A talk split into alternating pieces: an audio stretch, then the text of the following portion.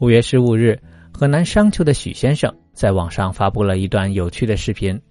当天他外出倒垃圾的时候，意外的发现了一只长相漂亮的绿色小鸟，而这只小鸟并不是落在树上，而是被挂在了广告牌上。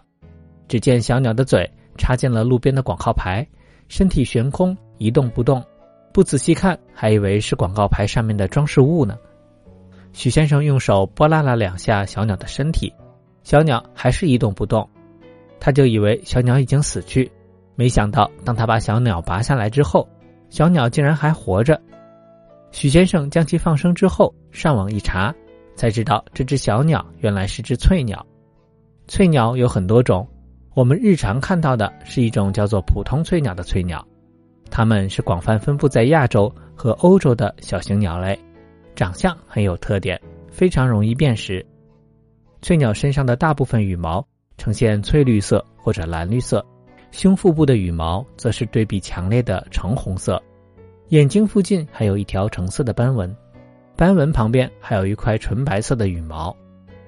普通翠鸟常年栖息在树林或者灌木中的溪流、小河、湖泊附近，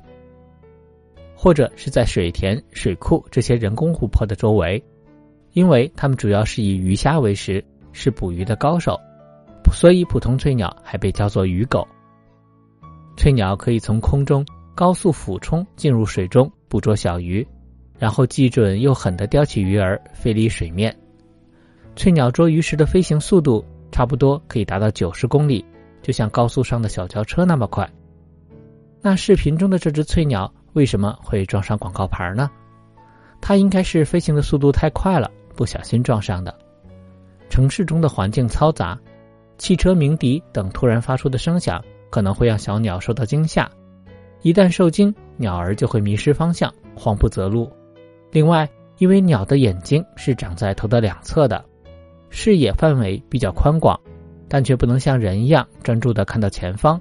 所以一不小心就容易撞到东西上了。